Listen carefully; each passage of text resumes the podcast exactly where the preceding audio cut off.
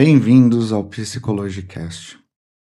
Infelizmente, hoje vamos falar de um assunto um pouco mais triste: o terremoto da Turquia, que ocorreu essa semana, no dia 6 de fevereiro de 2023. O terremoto atingiu o centro da Turquia numa escala de 7,8.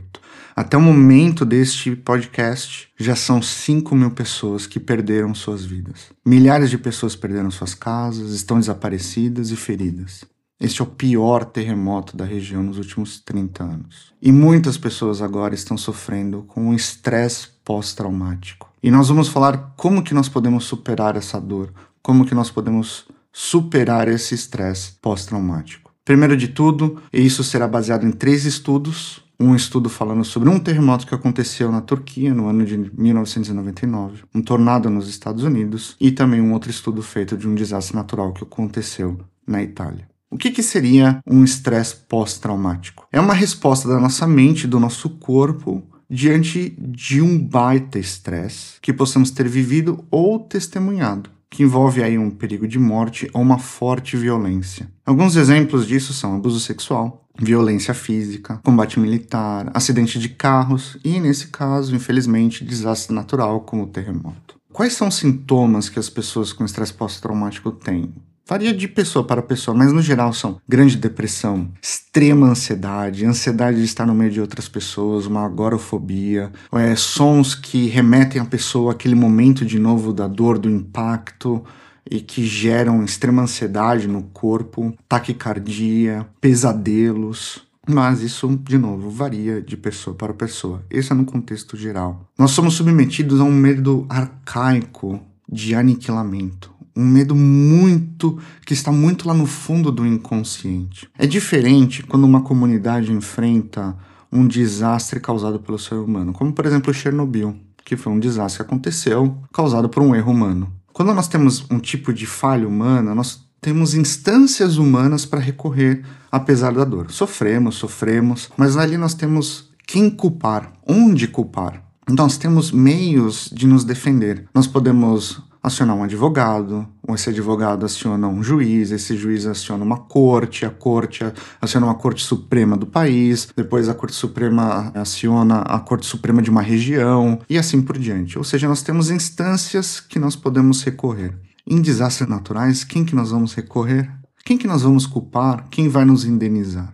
Isso é um, uma pergunta muito grande que muitas pessoas acabam culpando a Deus, acabam culpando outros seres humanos pelo aquecimento global, pelo como estão afetando a natureza e que isso tem causado maiores danos para a vida humana, ou até mesmo culpam forças malignas, mas no final é lidar com uma força que é extremamente maior do que nós e que deixa a gente extremamente pequeno e indefeso. Isso gera uma angústia adicional a essa dor. A dor e o desamparo eles precisam ser acolhidos, recebidos. E as ajudas comunitárias e humanitárias que são enviadas, como o envio de roupas, envio de alimento, envio de águas, elas ajudam no sentido psicológico das pessoas se sentirem protegidas depois de tamanha exposição ao perigo. Isso dá um conforto pro ego, para nossa mentalidade. Falar sobre o assunto é o primeiro ponto para a gente poder superar esses momentos. Quando um tornado no ano de 2011 atingiu os Estados Unidos, na região do Missouri, foram notados que pessoas que estavam falando com outras pessoas que passaram pela mesma situação, pelo mesmo desastre, tiveram uma melhora na sua saúde mental. Elas estavam sofrendo? Estavam. Estavam tristes? Estavam. Estavam em luto? Estavam. Mas estavam conseguindo lidar com aquela dor de uma maneira mais saudável do que as pessoas que não estavam falando sobre o ocorrido. Ainda mais, depois notou-se que Passando os meses, essas pessoas tiveram um desenvolvimento psicológico e uma resiliência, um fortalecimento interno muito grande, uma vontade, uma superação ainda maior. Quando ocorreu também um terremoto no ano de 99 na Turquia, também bem uma escala bem alta, na escala Richter, muitas pessoas que estavam com estresse pós-traumático notou-se que aqueles que não fizeram tratamento, somente 10% das pessoas melhoraram dos seus medos e das suas dores, tiveram uma cura. Outras pessoas que também estiveram por estresse pós-traumático foram colocados num estudo de entrar num simulador de um terremoto, ou seja, reviver aquela experiência. 80 a 90% das pessoas que entraram nesse simulador tiveram uma melhora do estresse pós-traumático, ou seja, reviver aquela dor, aquela simulação, ajudou-as a lidar melhor com aquela dor existente. E há também uma perda de identidade, pois perdemos o que nós construímos, casas, perdemos familiares, perdemos amigos, pessoas que amamos, que criamos relações, e parece que nós também fomos embora com essas pessoas e com essas coisas. Quando teve um desastre natural também na região da Itália, essas pessoas que estavam se perguntando quem eu sou entraram em tratamento psicológico em clínicas e facilmente depois, rapidamente, elas estavam perguntando quem eu perdi. Isso é uma evolução muito grande, porque nós conseguimos dizer quem foi e podemos colocar eu fiquei e agora eu tenho que lidar com essa dor. Isso é uma forma saudável de poder lidar com a perda.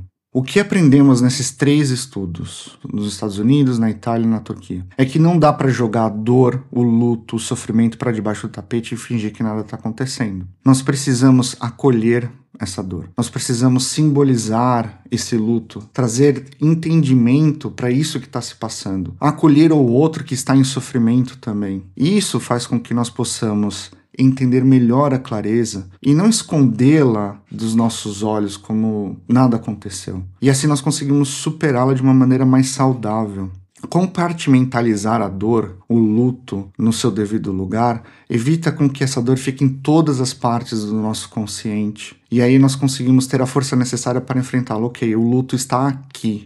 É difícil? É difícil, mas fica mais fácil se ele tiver esparramado em todos os cantos da nossa personalidade. Nosso episódio não foi dos mais alegres, entretanto, eu acredito que aqui trouxe pontos cruciais para que nós possamos crescer como pessoas diante de momentos tão terríveis, momentos em que nos sentimos tão indefesos como um desastre natural. Um abraço e até o próximo episódio.